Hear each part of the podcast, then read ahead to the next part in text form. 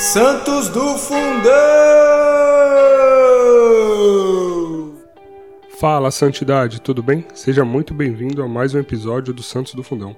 Eu sou Marcos Júnior e antes de falarmos do Santo ou Beato de hoje, vamos aos nossos recados. Nós contamos com seu apoio com a sua ajuda para divulgar e levar esse material a tantos quantos você conseguir alcançar. Acho que é muito bom essa mensagem ser transmitida né, para todas as pessoas que nós conhecemos, nosso círculo de amizade. E, inclusive, se você, ao comentar do nosso podcast, puder falar que já estamos no Spotify, vai ser uma boa. Então, se você prefere ouvir através desse aplicativo, nós já estamos no Spotify iTunes. E para quem prefere, pode também nos acompanhar diretamente no nosso site ou em aplicativos agregadores de podcast. E não deixe de nos seguir nas redes sociais, no Facebook e no Instagram, ou até nos mandar um e-mail. E todos os nossos contatos estão lá no nosso site. Então, em cada episódio, em cada post, nós terminamos o post com os nossos contatos. Então, não deixe de nos seguir e pode compartilhar a tua história. Se de repente um dos santos aqui te marcou um pouco mais, pode compartilhar através do e-mail, das redes sociais.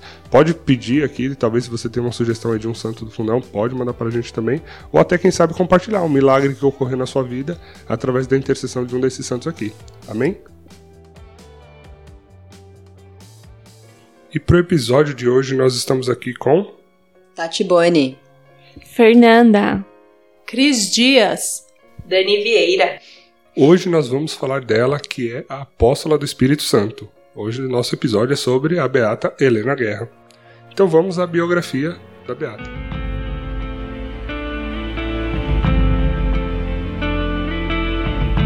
Então, a Beata Helena Guerra nasceu em Lucca, na Itália, no dia 23 de junho de 1835. Ela tornou-se enfermeira aos 19 anos, em 1954, e nesse período ela pegou uma enfermidade e ficou doente durante oito anos.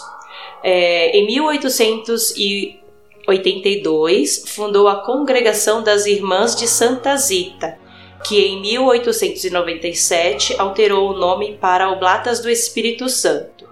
Ela morreu em 11 de abril de 1914, com 79 anos. Foi beatificada em 26 de abril de 1959 pelo Papa João XXIII, 45 anos depois da sua morte, né? E sendo assim definida como apóstola do Espírito Santo. É isso aí. Uau. Que história, né? A Beata, então, ela é muito, muito vinculada né, ao Espírito Santo por toda a obra de vida dela, por tudo que ela fez. Obra essa que a gente vai conhecer um pouquinho aqui. Então, quem quer começar compartilhando com a gente, né? Como foi conhecer a Beata Helena Guerra? O que te chamou a atenção na vida dessa santa, dessa Beata?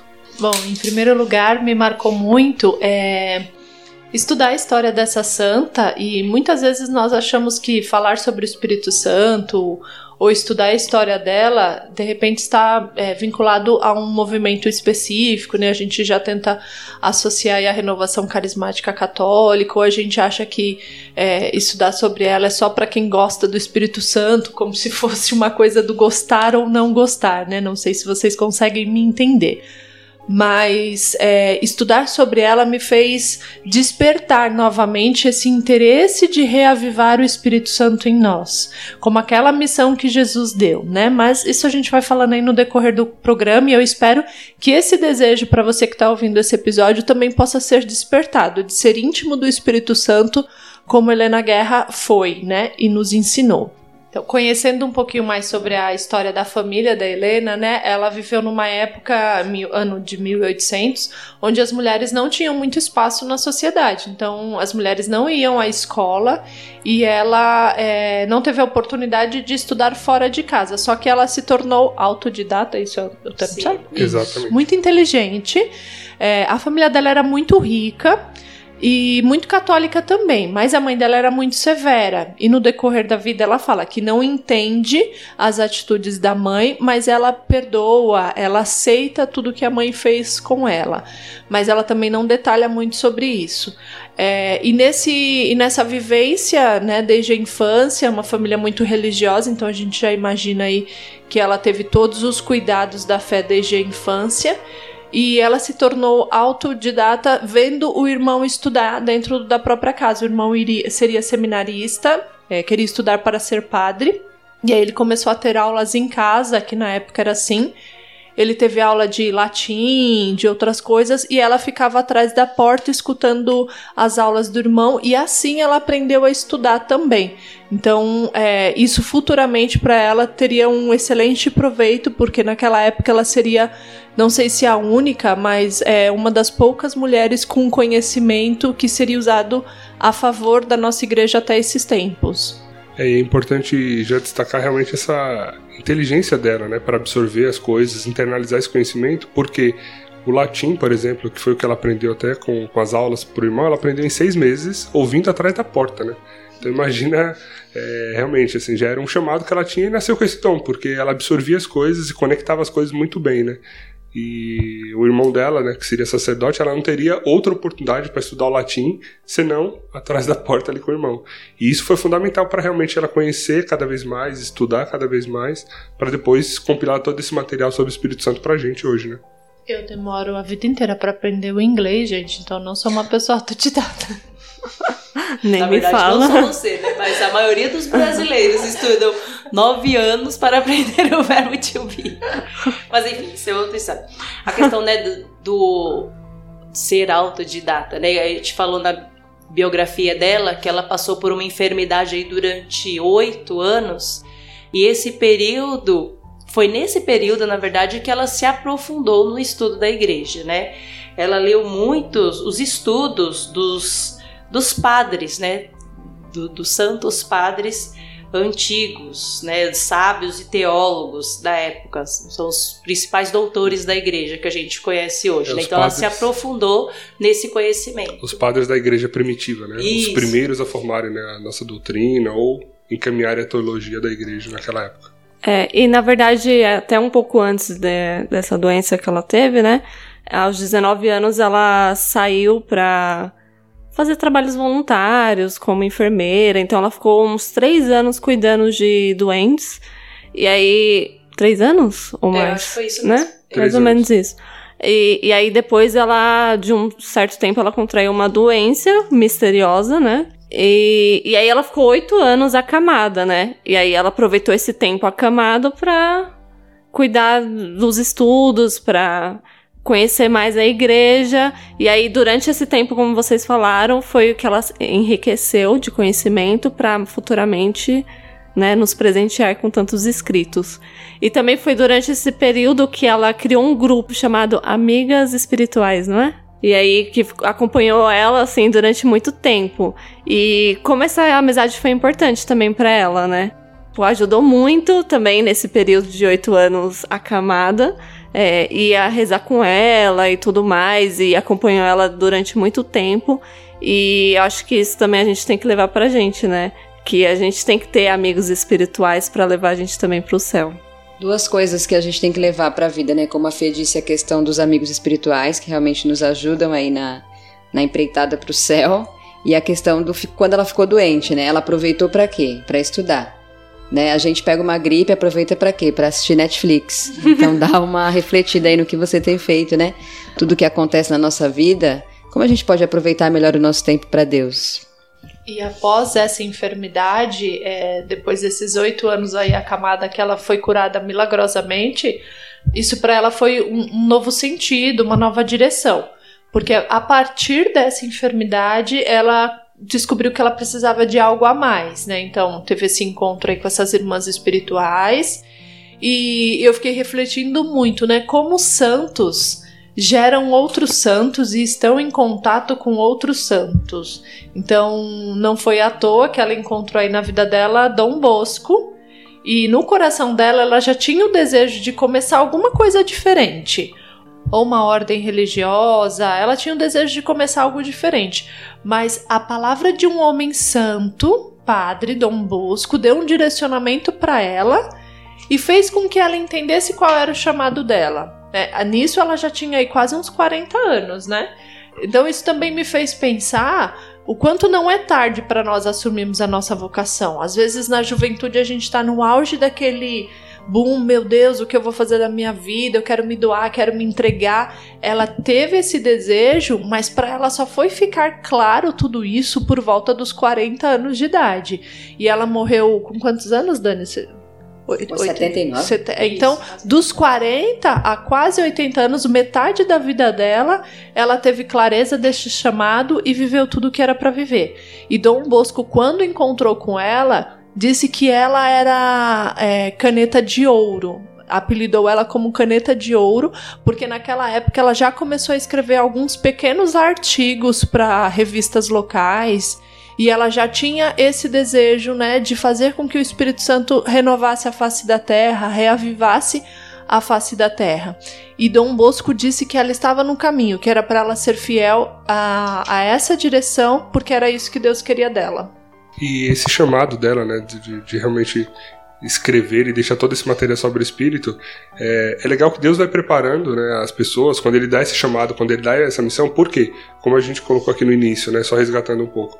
Ela viveu aí na virada de século, né, do século XIX para o século XX, onde as mulheres sequer tinham direito de estudar, por exemplo, é, onde tinha uma, uma questão muito forte, né, cultural a respeito é, da, da mulher em si, e ela, a, a partir desse estudo que ela fez do latim, é, ouvindo ali atrás da porta do, do, do quarto do irmão, foi o que possibilitou ela a, quem sabe, poder ler a Bíblia, porque senão ela não teria esse acesso, né? A ler esses documentos dos padres da igreja. E isso tudo foi formando ela para ela virar essa apóstola do Espírito Santo. Inclusive, é, às vezes a gente sempre vê, assim, por exemplo, uma doença, uma enfermidade como algo muito ruim, né? E, e, claro, no, no seu lado material, né, corporal, ele é muito ruim. Mas se você parar para pensar, foi nesse período de oito anos em que ela estava doente, acamada, que ela se formou e estudou profundamente para escrever e dali sair como essa apóstola. Então eu fico às vezes até pensando, né? Será que não foi Deus que deu essa enfermidade? Que era misteriosa. Foi oito anos. Pra ela se preparar, né? Exato, ninguém, se, nem- ninguém diagnosticou a doença, né? Então foi oito anos numa cama sem saber o que estava acontecendo e só estudando. E só estudando. E só se abastecendo, né? E depois que ela estudou, milagrosamente, assim que uma doença apareceu, ela foi embora, se curou e daí começou a, a missão e evangelização dela também, né? Então acho que é, acho que Deus, ele realmente, assim, é, parece aquele óbvio, né, que a gente escuta muito nas paróquias, nos retiros, que é Deus, ele capacita os escolhidos, né? Sim. Então, assim, se ele manda uma missão, ele vai te capacitar para você aguentar aquilo ali. Então, assim, às vezes você tá desanimado com a sua missão, poxa, o fardo é pesado demais, o quê? Calma, cara, assim, reza mais um pouquinho, é, sabe, tenta ouvir um pouco mais a Deus. Eu sei que é difícil, eu tô falando isso, mas uma pessoa altamente racional aqui, né? Eu tô falando, abre o ouvido, abre o coração. É, mas Gente, podcast fazendo milagres. transformando vidas.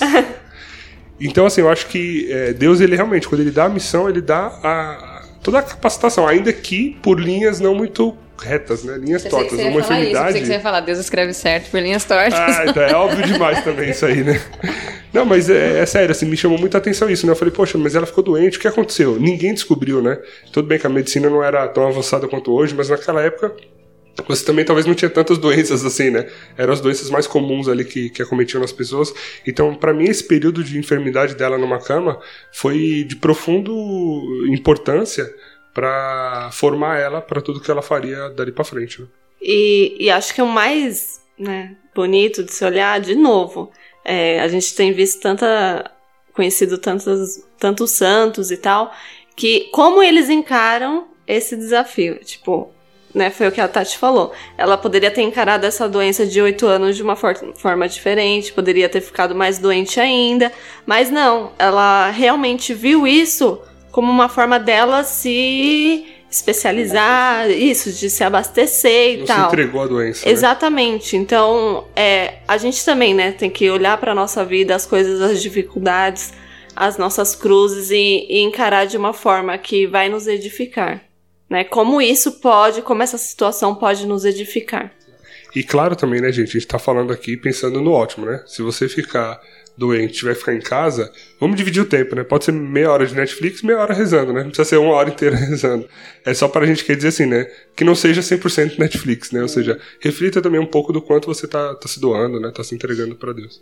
Só retomando a parte dos estudos aí, é que eu achei muito interessante que ela falava assim, que estudar os padres da igreja é beber na fonte da nossa fé. Eu chamo atenção para essa parte porque como nós temos deixado de lado a experiência dos nossos padres, não só a experiência, mas é, não é inteligência que eu queria falar, sabedoria. A sabedoria dos nossos sacerdotes, né? Nós temos deixado isso de lado. Eu acho que nós estamos um pouco descrentes em relação aos nossos sacerdotes, mas nós precisamos rezar pelos nossos. Inclusive a passagem que a gente tirou hoje aqui do Diário Santa Faustina é super forte em relação a isso, né? De rezarmos mesmo pelos nossos sacerdotes, para que voltemos a acreditar que eles são um canal de graça e salvação para nós. Em relação ao café disse, é isso, amiga. É aceitar o sofrimento. Tô até pegando forte aqui na mão dela, porque é, todos os santos que a gente estuda, o que, que acontece? Eles aceitam o sofrimento. E eu acho que esse é o maior desafio para nós leigos. Entender que quando uma coisa né, não tão boa acontece, que proveito nós vamos tirar daquilo. O que, que nós vamos fazer? Eu escutei muitas vezes na adolescência, não perguntar o porquê, mas o pra quê. Né? E tem hora que isso é um saco, ai, perguntar o pra quê. Mas é assim, não tem como, né? É a cruz, é abraçar a cruz de cada dia e seguir. Eu acho que esse é o caminho. E, e, seguindo, assim, né, após essa enfermidade, depois de todo esse estudo e aprofundamento, né, aquela sementinha que brotou no coração dela de viver mais intensamente a serviço do Senhor, aflorou principalmente em, mil, em 1830, né, por volta dos 35 anos, quando ela foi a uma peregrinação pascal em Roma, junto com o pai. E aí ela Teve um momento lá muito marcante, a visita das catacumbas dos mártires, e aí lá ela teve a confirmação e o desejo de se consagrar ao Senhor, né? Ela participou na época lá na Basília de São Pedro da terceira sessão conciliar do Vaticano, que foi a Constituição Dei Fidelis sobre a fé. Né? Então esse, esse daqui foi um marco para ela, né? onde ela começou a viver 100% da vida dela, né, para o Senhor, pensando na questão da vida religiosa, da instituição da, da congregação, né? Essa reunião que ela participou foi do Concílio Vaticano I, né? É, então imagina você é, ter a oportunidade né, de participar de uma dessas sessões, porque um concílio ele é algo bastante extenso, né? Não é algo que necessariamente se resolve ali numa reunião, é uma coisa que, que é bastante extensa, bem debatida, né? É, muitos cardeais, muitos bispos são envolvidos e, e até muitos leigos, dependendo do tema, né? Se traz especialista e ela participou, ela estava ali no Vaticano. Imagina você ser convidado, né? pode participar, essa sessão vai ser é, aberta e você pode ter essa experiência, né? De ouvir grandes sábios da nossa igreja partilhando sobre um tema ali da fé. E detalhe, né? Ela foi acompanhada do pai. E eu volto de novo a insistir a importância dos pais na formação religiosa de um filho, né? É, na vocação, porque foi nessa visita com o pai a Roma. Então, o pai foi a porta também. A gente pode pensar desse caminho dela é, e desse encontro dela com a vocação. E um episódio também que me chamou a atenção é que pegando esse gancho aí do, do pai dela, né? Assim que ela se curou da enfermidade, exatamente, tipo, no dia que ela estava bem, conseguiu levantar da cama, a primeira coisa que ela fez foi passear com o pai pelas ruas de Luca, para mim que tomar um ar, arejar, sabe? Ver as pessoas, ver a cidade e tal. E nessa caminhada que ela fez com o pai, o que ela viu foi um sacerdote indo levar comunhão para o enfermo. Então na hora não teve dúvida, ela seguiu o sacerdote para ver o que ele estava fazendo, para entender o que, que era aquilo, né? E ela seguiu Jesus ali com o sacerdote levando essa comunhão para o enfermo. E ali também mais um despertar para a vocação dela, o quanto o, zelo pela Eucaristia, pelo amor a Jesus Eucarístico, é, despertou no coração dela naquele momento. E ela sentiu até o desejo de ser, de, de que a congregação que ela criasse fosse de adoração perpétua. Só que aí nesse encontro com Dom Bosco, ele deu direcionamento para ela de outra coisa, que a missão dela mesmo era escrever e que ela tinha escritos proféticos. Assim, é, só voltando um pouquinho no assunto né, que a Tati comentou, né, da importância de orarmos é, pelos padres, né? A Helena Guerra, ela tinha isso assim, muito forte, né? Tanto que quando, além de se aprofundar nos estudos dos, dos padres antigos, né, ela ofereceu a vida dela pelo Papa na época, que era o Papa Pio IX né? Ela foi to tão tocada, né, quando ela foi em Roma, depois com a visita do Papa na cidade dela, que a partir dali ela ofereceu a vida dela pelo Papa. Então, e, e logo, né, depois ela começou a se corresponder também com o Papa seguinte, que seria o Papa Leão 13. 13. É que eu, fiquei, aí eu ia misturar o Papa João 23 e ia falar Papa Leão 23, ia fazer uma confusão. E aí, de, tanto que ela começou a se corresponder, né, com, com o Papa sucessor, que é o, o Leão 13, e ela teve essa proximidade e, e entendendo a importância, né, do, do papel do sacerdote, do Papa como nosso pastor maior, né? E o nosso convite hoje aqui para você nesse ponto especificamente, é reze pelo seu pároco, né? Reze pelos sacerdotes no geral. A gente sabe que eles são homens, humanos como nós, são falhos e têm seus pecados, mas tem uma, uma, uma missão muito forte, muito grande ali para carregar e que a gente pode ajudar, no mínimo, rezando por eles, né? Eu acho que esse é algo que, que assim, veio muito na minha cabeça porque é, nós estamos gravando isso, gente, no sábado de Aleluia. E na quinta-feira, na celebração da Santa Ceia, a homilia do padre, do nosso pároco reitor, o, o João Paulo, ele falou muito dessa questão, né? De ao invés de crucificar, de julgar os santos os padres, orar mais por eles, né? Porque eles também são humanos, eles também precisam do, do nosso auxílio. Então é muita confirmação, né? Começando com o que ele falou e agora, né? Então isso eu acho que é mesmo o mover do Espírito Santo para lembrar a gente disso, né?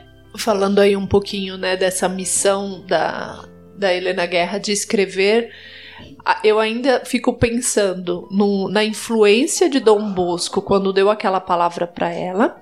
E aí, falando um pouco dos santos que passam pela vida de outros santos, é, como o Papa João Paulo passou pelo Padre Pio e tantos outros que se encontraram aí em vida. É, a Helena Guerra foi uma foi a professora, né, da Gema.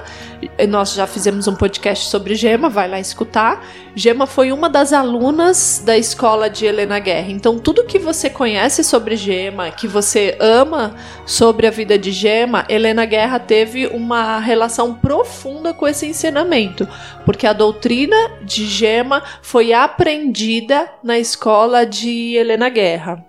Esse vínculo realmente é bem interessante porque é, Helena Guerra era muito devota de Santa Zita, né? Então, uma da, esse colégio era, inclusive, é, também com tinha Santa Zita, né? Meio como patrona, vamos dizer assim, dado a devoção que, que Helena Guerra tinha.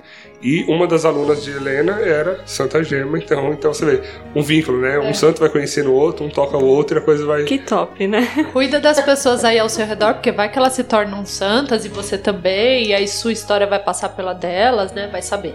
Aí eu penso assim, gente, como Deus é perfeito e maravilhoso, e, e na minha cabeça eu falo assim, é tudo muito louco, né? Como que numa época, uma mulher, que mulheres normalmente não tinham né, acesso à educação, e olha como Deus age, né?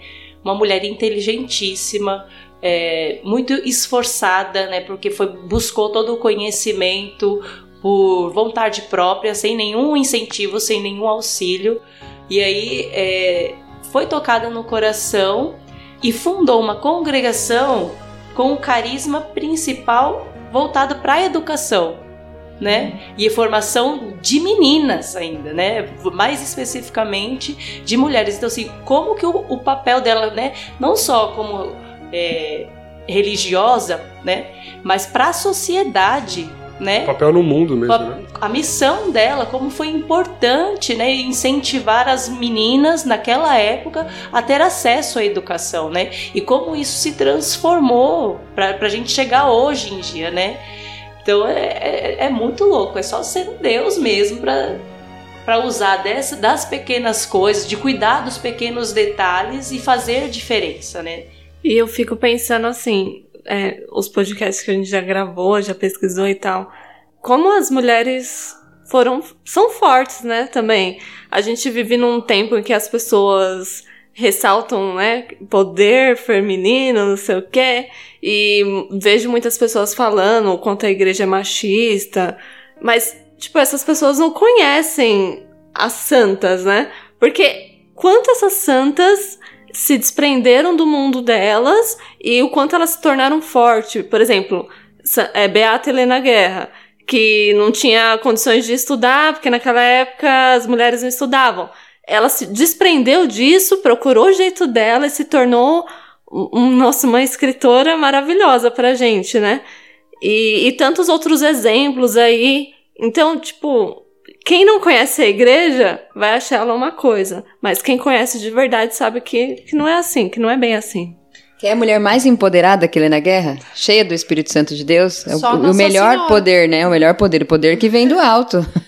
então é perfeito isso que você falou, Fê. Adorei a sua colocação. Não, e o, assim, não, não gerando polêmica, mas só aproveitando o tema, né? Porque assim, a igreja é tão machista que ao Helena Guerra escrever pro Papa, ele abraçou os escritos dela imediatamente, né? Ele poderia falar, quem é você?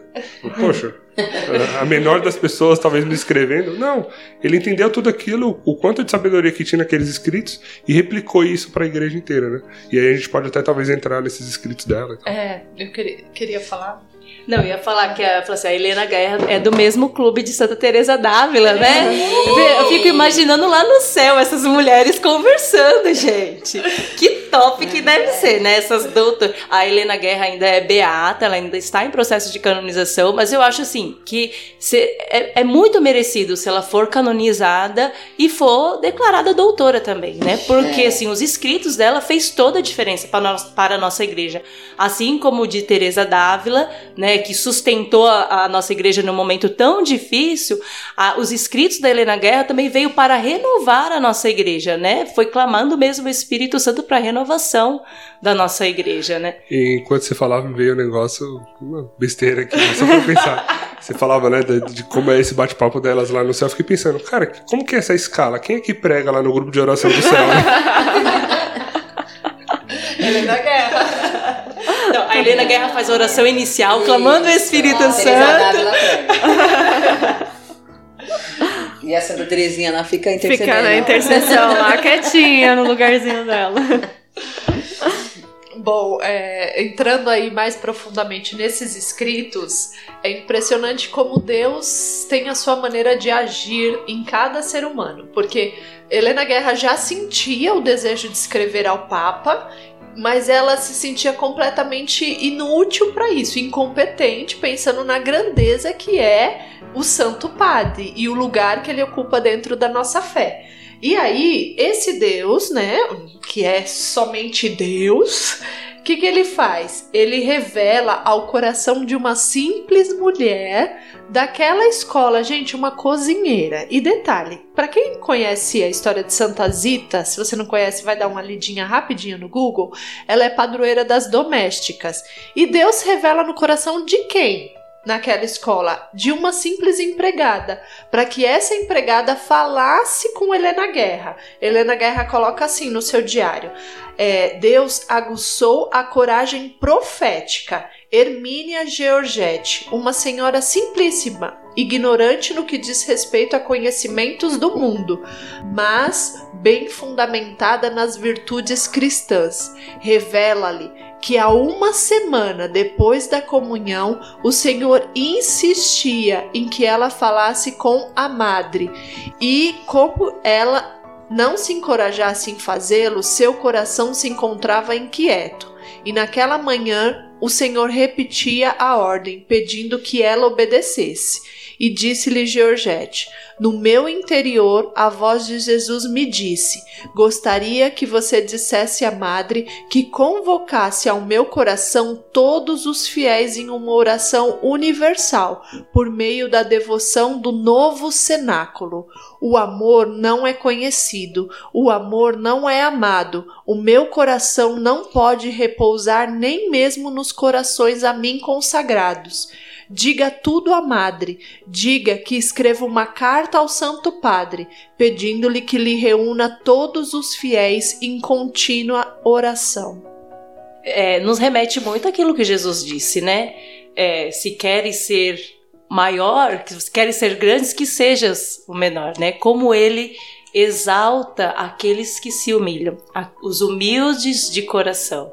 Né? E a gente muitas vezes se enchendo de vaidade dentro né, da nossa casa, da nossa igreja, do nosso trabalho, a gente se enche de vaidade, querendo ser né, o, o centro das atenções, sendo que na verdade não é esse o nosso chamado. O nosso chamado é servir, é ser humilde, e é ali que Deus vai agir. Né? Deus escolhe esses que não são nada né, para, para se fazer presente. E é interessante ver também que é, esse puxão de orelha que a Helena Guerra tomou né, da, da cozinheira ali da escola, né, a pedido de Deus, é, a, aconteceu 10 anos depois dela já ter começado a, a ter esse a sentir esse chamado, né, de escrever para o Papa, de contar para ela tudo aquilo que ela estava sentindo sobre o Espírito Santo, né? Espírito Santo é esse que foi, né, o dentro da Trindade, né, o último a ser revelado, né, publicamente ali em Pentecostes, e que foi rapidamente esquecido por todos na igreja, né? Ou seja, ninguém falava do Espírito, ninguém e o Espírito está habitando em cada um de nós, né, que está conosco nesse momento e as pessoas esqueceram. Então ela sentiu esse chamado para escrever, mas ela não, não tinha essa coragem, né? Ela ficava realmente falando: eu tão pequena, tão não sou nada, né? Não faço nada, fiz tão pouco. Como é que eu vou ter essa, essa audácia de escrever para o Papa? E aí dez anos depois, Deus vendo que de fato ela não ia dar espaço, ele foi lá e usou, né? De uma de uma de uma pessoa simples ali na escola, né, a cozinheira, para dar esse puxãozinho de orelha nela e o empurrão que faltava, né? E aí, colocando que, é, como a Cris falou lá no início, nessa né, questão de nunca é tarde, né? Ela recebeu nessa né, confirmação do, da missão dela, do chamado dela ali por volta dos 40, né? E essa primeira carta que ela foi escrever para o Papa, ela já tinha praticamente 60 anos, né? Foi quando ela mandou a primeira carta. Então, você vê que de fato nunca é tarde, né? E, gente, muito me alegra em ver que que Beata era um pouco parecido com a gente, né? No, no caso de se relutar assim em meio que fazer a vontade de Deus. Porque quantas vezes a gente. Insegurança, né? Exatamente, de ter essa insegurança. Porque a gente também tem, né? E quantas vezes Deus às vezes pede pra gente fazer alguma coisa e a gente fica, não, não. Mas será? Mas será? Como é assim? É, mas chama não quero. Outro. E, e, e, Beata, a Beata passou por isso, né, nesses 10 anos aí, tanto é que recebeu esse chacoalhão aí. Gente, e presta atenção, ela recebeu aquela palavra clara da cozinheira, uma palavra profética da cozinheira, certo? Todo mundo de acordo. Quanto tempo ela demorou para escrever de fato a primeira carta? Mais dois anos. Então, da palavra que foi em 1893, a primeira carta que ela manda para o Papa Leão XIII foi em 1895. Então, ela demorou ainda dois anos digerindo isso dentro dela. E quando ela escreve, é, é é escritos de fogo mesmo, porque ao mesmo tempo que ela coloca nessas cartas, ela trocou 13 correspondências com, com esse Papa Leão XIII. Engraçado, né? 13 correspondências, leu 13, então. Trocou aí 13 correspondências. Dessas correspondências, em todas elas, ela tem uma docilidade de filha, de sempre pedindo perdão porque ela tá se sentindo é, muito ousada nisso que ela faz, mas ao mesmo tempo ela sabe que ela precisa fazer isso. A primeira carta dela, é, fica até uma dica aí de leitura, é Escritos de Fogo. É uma é um livro onde tem essas 13 cartas dela destinada ao Papa Leão XIII. E quando eu li é, esses escritos dela, eu ficava pensando como é que nós vamos conseguir transmitir isso em num podcast? Porque o desejo dela é tão gritante de que clamemos o Espírito Santo, de que retornemos a um cenáculo. E aí eu ficava meditando o que, que é essa palavra cenáculo. Às vezes a gente acha que cenáculo é ir na casa de alguém rezar um terço. Não é isso que ela está falando, né? Não tem a ver propriamente com um terço nesse momento. Ela está dizendo sobre aquela leitura de Atos dos Apóstolos, onde, os, onde após matarem Jesus, os apóstolos se reuniram para esperar a vinda do Espírito Santo, para rezar e se preparar por essa vinda do Espírito Santo. E é isso que ela está falando, né? De um, de um desejo único, universal, das pessoas se reunirem, toda a igreja, clamando que esse Espírito Santo renove a face da terra. E na carta dela, a primeira carta dela que ela escreve dia 17 de abril de 1895, ela começa: Santíssimo Pai, uma pobre filha da vossa santidade, já há mais de sete anos deseja ardentemente manifestar é, o comum desejo, né, dos fiéis. E ela fala que ela guardava isso e rezava há mais sete anos. E ela coloca: Santo Padre, o mundo é mal. Quando eu li essa carta, eu falei, gente, ela tá escrevendo pro nosso tempo, né? Pra 2019, 2020, é isso aqui. Ela tá escrevendo pro nosso tempo. Porque tudo que ela coloca na carta remete ao nosso tempo presente. Então, de alguma forma, eu fiquei pensando que nós não temos cumprido esses escritos, nós não temos cumprido o que logo depois o Papa escreveu após a carta dela.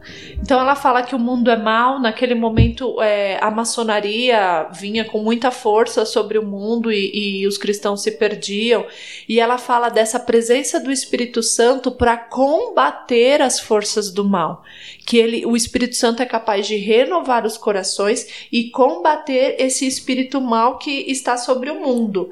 E aí ela fala de duas questões do ser humano que eu entendi como externo e interno. Então, o externo é essa falsa doutrina espalhada pelo mundo, que hoje nós temos isso muito forte. Mas o interno, ela fala das almas tíbias. E nós temos vivido um tempo muito grande de, das almas tíbias, né? Desse esfriamento espiritual, de, dessa apatia, é, de uma mornidão mesmo. E, e, aí ela coloca nessa primeira carta: fazem tantas novenas, e isso é bom, mas a única que foi pedida pelo próprio Salvador e feita por Maria Santíssima aos apóstolos, agora é quase completamente, completamente esquecida.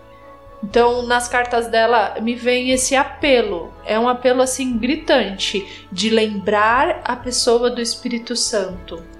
E eu fico pensando muito realmente nessa nessa questão né, de lembrar do Espírito Santo e tudo mais, porque se a gente entende né, esse mistério que é a Trindade, ou seja, um Deus que é Pai, Filho e Espírito Santo. Então eles são um só. Então por que, que a gente dá mais mérito ou menos mérito, vou usar o termo mérito aqui, uhum. né, é, para um ou outro, né? Porque talvez eu, eu é, sei lá, me prostro diante de Jesus, mas não do Espírito, que é o mesmo Deus, né?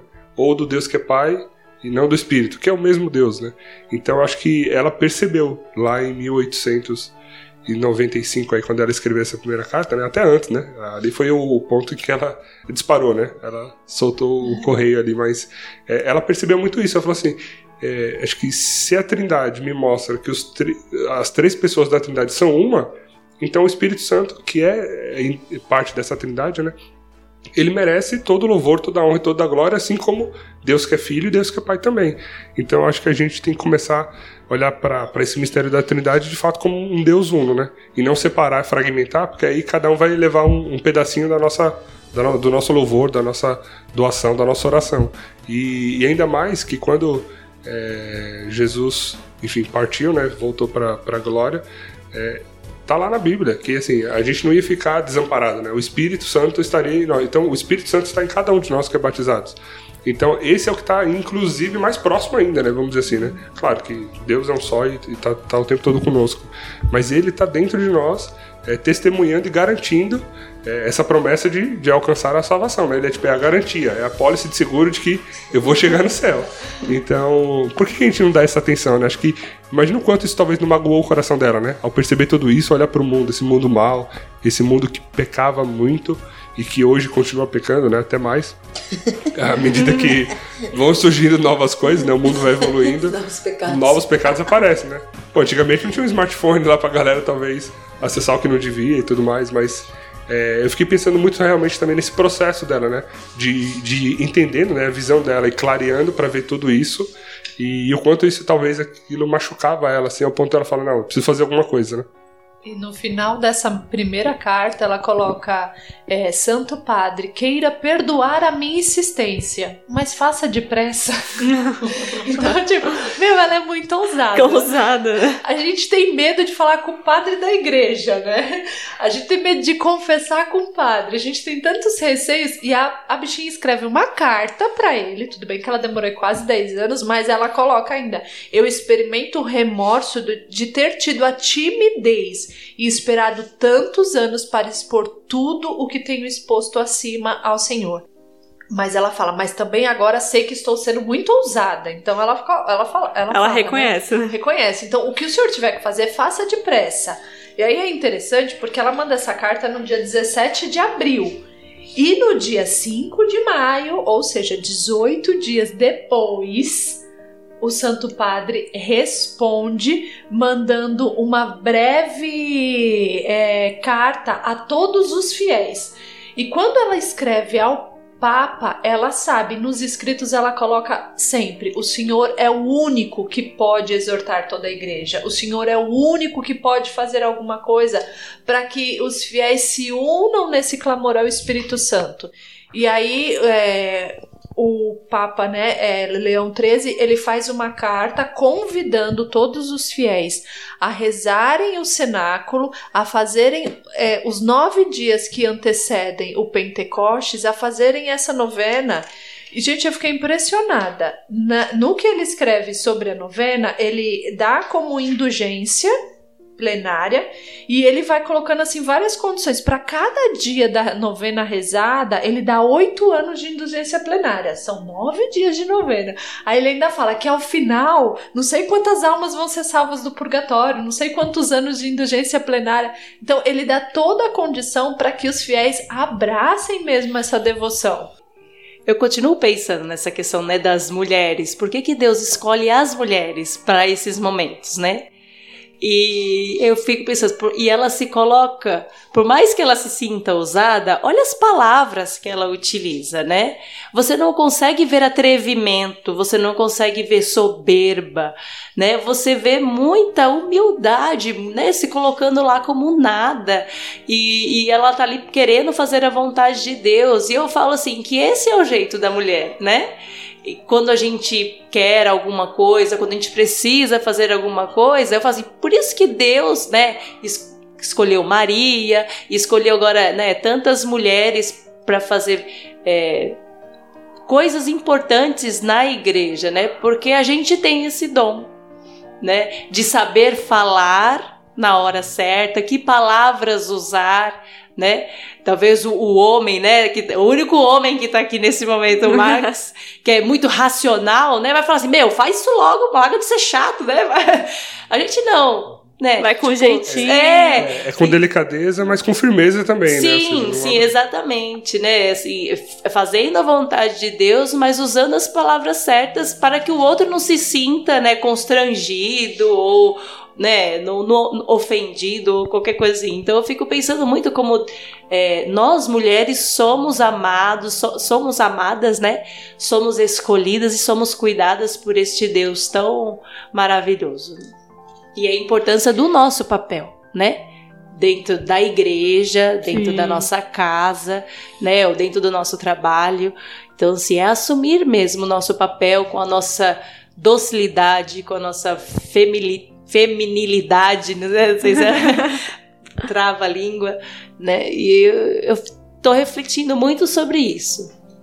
Sim. E pensando um pouco aí nas cartas dela, então a partir dessa carta, dessa primeira carta, em 17 de abril de 1895, ela inicia essa comunicação com o Papa.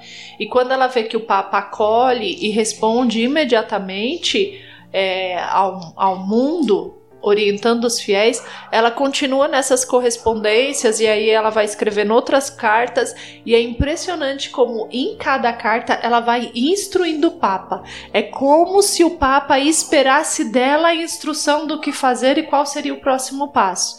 E ela vai dizendo: Olha, isso que o senhor fez das indulgências foi muito bom. E agora ela vai dizendo ao Santo Padre: peça para que a igreja se reúna num cenáculo, para que a igreja viva esse Pentecostes perene, né? Que é o sentido de um Pentecostes permanente, de um cenáculo permanente entre nós. E no decorrer dos escritos também, ela, ela sabe onde precisa ir, né? O Espírito Santo com certeza foi dando a direção para ela, porque ela pede ao Santo Papa que é, faça um documento aos bispos, aos padres e aos pregadores achei interessante ela ter essa preocupação com os pregadores, porque ela quer atingir a grande massa mesmo da igreja. E ela fala, ela dá na maioria das cartas dela essas três orientações, para que a mensagem do Papa, que só ele pode fazer isso, alcance o coração dos padres, dos bispos e dos pregadores. E aí ela dá a direção de como deve ser conduzido o coração dos fiéis ao Espírito Santo. Foi praticamente uma catequese sobre o Espírito Santo, né? Que o Papa teve com ela ali, uma catequese particular, né? e ela tem, inclusive, é, os, as setenta e pouco obras dela são catequéticas sobre o Espírito Santo, né? O estudo da igreja aí sobre a pneumatologia, se eu não me engano. É, acho que das e... 73 obras que ela escreveu, acho que 10 eram mais voltadas para a educação em si, né? Eram formações mais gerais, e as outras 63 foi sobre o Espírito Santo. É. E essa catequese também, eu acho que já vem, né? De tempos atrás, porque na época que ela dava catequese lá para Santa Gema, então ela já foi se formando, se formando até estar totalmente preparada para ter esse relacionamento com o Papa. Então, meu, Deus já foi formando ela ali no início, na juventude, para deixar ela preparadinha para ter esse diálogo com o Papa.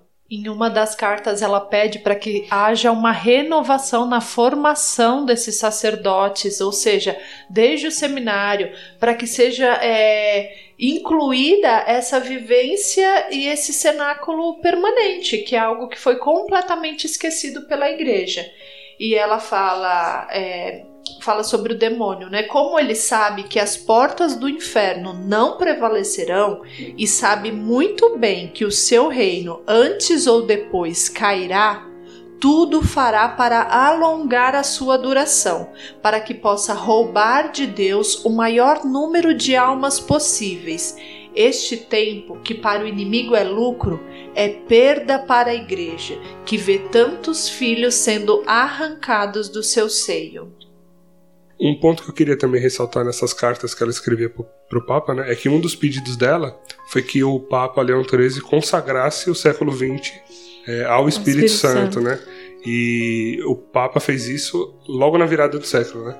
Em 1901, ele fez uma, uma celebração, uma missa, onde ele de fato consagrava aquele século que estava iniciando é, para o espírito. E hoje a gente pode ver, inclusive, que o século XX foi muito marcante de fato para o espírito, né? O quanto que, que as pessoas foram conhecendo mais. Hoje, de repente, a gente tem a renovação carismática católica, né? que fruto é do século XX também. Então, é, o Papa além do, dos escritos dela, que ele entendia ali, formatava e dava instruções para toda a igreja, ele também seguiu é, esse pedido dela, né, de consagrar o século XX para o Espírito. E reforçando essa questão de que o Espírito Santo não devia ser lembrado só naquele ano, mas por toda a nossa vida, né? A gente deve recorrer ao Espírito Santo sempre. Não somente porque o Papa está pedindo em um ano ou num período, mas não, ele deve ser algo que a gente deve recorrer sempre. Assim como ela pediu a ajuda do Espírito Santo, né? Quando ela foi. Tiraram ela lá da, da direção da obra que ela tinha fundado, essas coisas básicas, como a Dani falou, de perseguição, né? As pessoas que servem a Deus. Ela foi acusada de algumas coisas injustamente e tiraram ela da obra lá. E aí ela, com a ajuda do Espírito Santo, aceitou o sofrimento com espírito de humildade e amor. Aquele amor que ela nunca deixou de oferecer a todos. Então, lembra de ofertar o seu sofrimento e as suas perseguições. É o caminho, gente, para a santidade.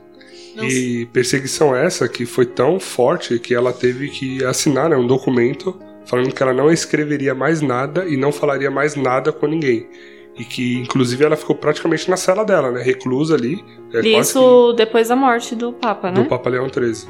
E ela praticamente só tinha um espacinho ali, um, sei lá, um buraquinho na parede para pedir comida e água, né? Porque ela ficou dentro da cela dela, né? Não, não era uma delegacia, não era uma cadeira, dentro do, da própria obra que ela fundou, mas reclusa dentro da cela dela, dada essa perseguição e tudo Por mais. sete anos. Foram sete anos. É, e além assim, do auxílio né, do Espírito Santo de Deus, ela também teve é, auxílio né, e o cuidado também das amigas dela, sabe? Aquelas amigas lá do comecinho, amigas espirituais. as amigas espirituais, foram as únicas que permaneceram ao lado dela, né, auxiliando, acreditando nela. É, desde sempre, né? Que ela foi é, criticada, foi injustiçada e as, essas amigas desde lá do começo que permaneceram ao lado dela e foi, foi dando força para ela, para ela também suportar essas dificuldades. Mais uma vez a importância da amizade, né? É, porque a gente não consegue viver sozinhos e é muito importante ter o outro para compartilhar, ter o outro para estar com você nos momentos difíceis, para te guiar, para te lembrar talvez quem você é, quem você, o, o que você já fez. Então é muito bom a gente se cercar dessas pessoas. E tem uma frase dela que é, acho que pode é, pensando aí para nós finalizarmos o, esse podcast, ela diz assim: Senhor, ofereço-vos a minha vida e a minha morte pelo triunfo do Espírito Santo. Então, ela é mesmo essa essa apóstola dos novos tempos, a apóstola do Espírito Santo. Inclusive a imagem dela, se você já viu um ícone, alguma imagem dela, ela está com o dedo apontando para o céu. E uma das fra frases dela é: escutai o Espírito Santo. Porque escutar também é um movimento diferente de ouvir, né? O escutar é se colocar é, totalmente à disposição e o escutar gera uma ação também a partir daquilo que nós escutamos. E ela está com esse dedo apontando para o Espírito Santo, meio que como quem diz, né, que o mérito não é dela, a, o centro não é ela, é esse Espírito Santo. É, eu encerro até esse podcast de hoje assim pensando que eu não consegui, enquanto pessoa, transmitir tudo aquilo que eu gostaria nesse episódio, porque é, é, muito profundo, é muito rico e talvez seja não seja uma questão de conhecimento, mas talvez esse podcast seja uma questão que desperte em você o desejo de sentir, de buscar e de viver esse Espírito Santo é, de uma forma como ou você nunca viveu ou como talvez faz muito tempo que você não, não invoca essa presença. Tem uma oração do Espírito Santo que foi construída pela igreja, criada no século IX, então nós estamos falando aí de uma oração bem antiga, e que a Beata Helena Guerra diz como ela gostaria que essa oração fosse tão conhecida como a Ave Maria. Hoje a gente ensina Ave Maria para crianças pequenas, crianças de 3, 4 anos, às vezes já reza com muita facilidade essa oração. E a do Espírito Santo está ainda esquecida. Então eu creio que esse apelo é, da Beata Helena Guerra há tantos anos lá atrás ainda é vivo hoje. Fazei o Espírito Santo ser conhecido. Vamos clamar para que de fato a face da terra seja renovada.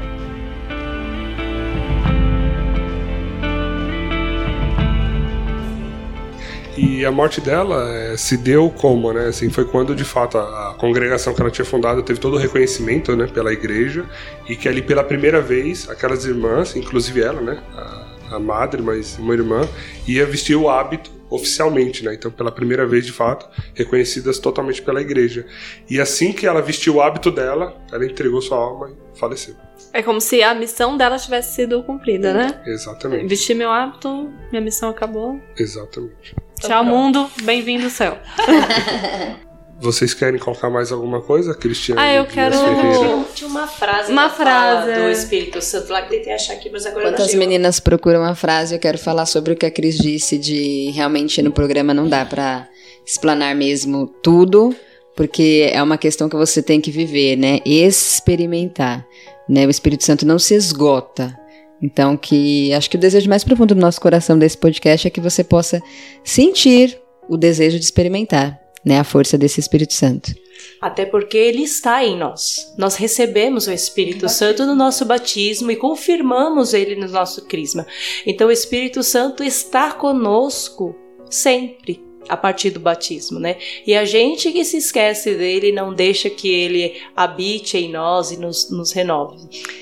E tá aí um puxão de orelha da Beata, ela falou assim: que o Espírito Santo que faz os santos aspirar a tão aspirar a tão grande destino e não ser devoto do Espírito Santo é uma contradição.